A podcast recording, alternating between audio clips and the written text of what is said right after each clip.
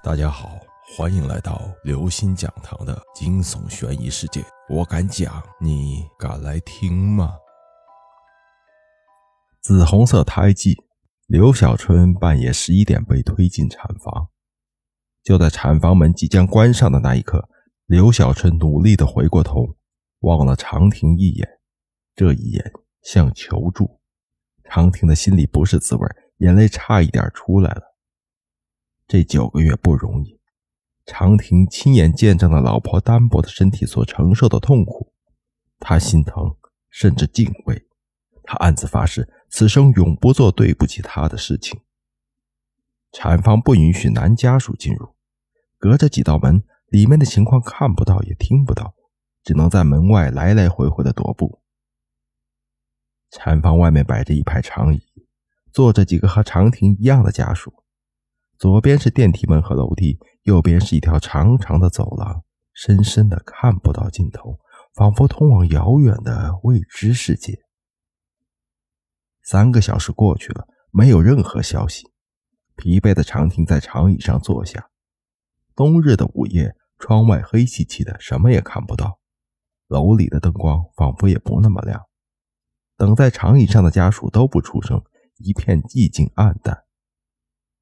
旁边一个老太太扭着头看着他说：“小伙子，别着急，我儿媳妇比你家的进去还早呢，没事儿。”老太太抬头看看时钟，又说：“现在是两点四十，这个时辰不好，过了三点就是好时辰了。看样子咱们两家都能等到好时辰。”长亭点点头。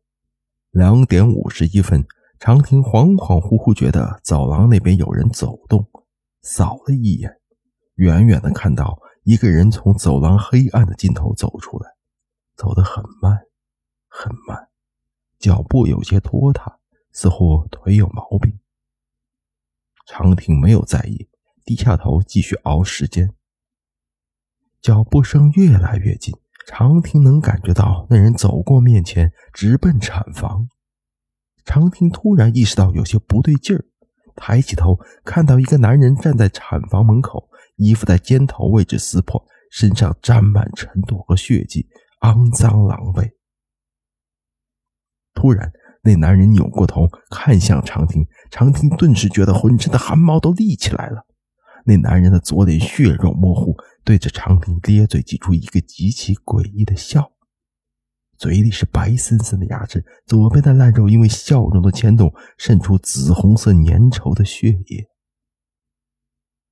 长亭浑身僵硬，双眼因为恐惧瞪得大大的，嘴张着却发不出任何声音。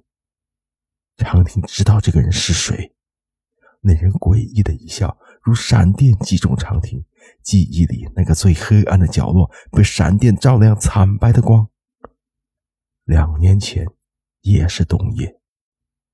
长亭陪一个客户吃饭，这客户出奇的能喝酒，一直喝到半夜。分手时，长亭已经脚步踉跄。长亭坚持自己开车，钥匙插了三次才插进钥匙孔。午夜的路面。没有了交警和车流而变得宽敞通透。车开到小西路，长亭觉得胃里开始翻腾，一股酒气上来，他正咬牙努力对抗。突然，砰的一声，车子一震，一个影子在前方飞起又落下。长亭瞬间清醒了，撞人了。下车后，五六米远的地方趴着一个人，远远看去是个男人。长亭战战兢兢地走过去。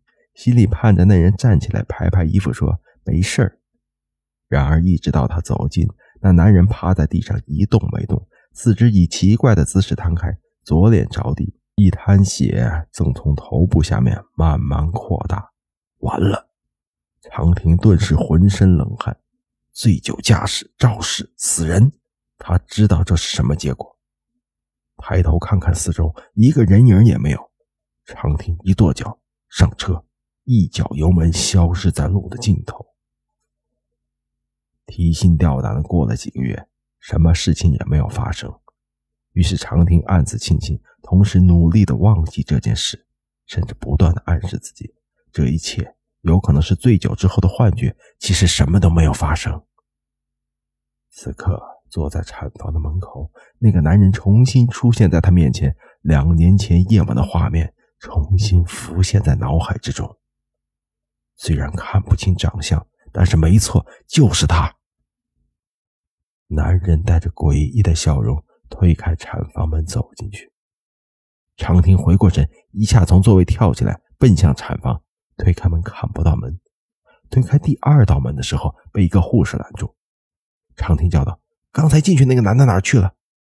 护士白了他一眼：“别嚷嚷，我一直在这儿，根本没有人进来，你赶紧出去。”长亭退了出来，坐在长椅上的家属们奇怪地看着他。他问老太太有没有看到一个男的进产房，老太太摇摇头。正说着，刚才那个护士探出头叫道：“刘小春的家属在不？”长亭怯怯地应了一声。护士面无表情地说：“生了，是个男孩。”长亭看看表，两点五十七分，没等到老太太说的三点钟好时辰。在观察室里，长亭见到躺在推床上虚弱的小春，脸色灰白，气若游丝。床边是一个小小的婴儿车，里面包裹着他们的孩子。医生说生的挺顺利，观察半小时就可以回病房了。孩子也挺健康。说到这里，医生顿了一下，似乎还想说什么，想想又不说了，转身离开了观察室。长亭心中生疑，轻轻地凑到婴儿车旁，轻轻地拨开包裹边缘，向里一看，顿时僵住了。包裹中的婴儿皮肤皱皱巴巴，满是干皮，左脸一块紫红色的胎记。负责病房的大夫说，这块胎记可能是暂时的，有可能在三岁以后退掉。月嫂说，这胎记能下去。以前给一家带孩子就遇到过这种情况，没事儿。长亭知道，这块紫红色不可能褪去，这块胎记将伴随着孩子的一生。他亲眼看到那个被自己撞飞的男人躺在地上，左脸着地，一滩鲜血。他亲眼看到那个男人两年后在老婆生产的时候出现。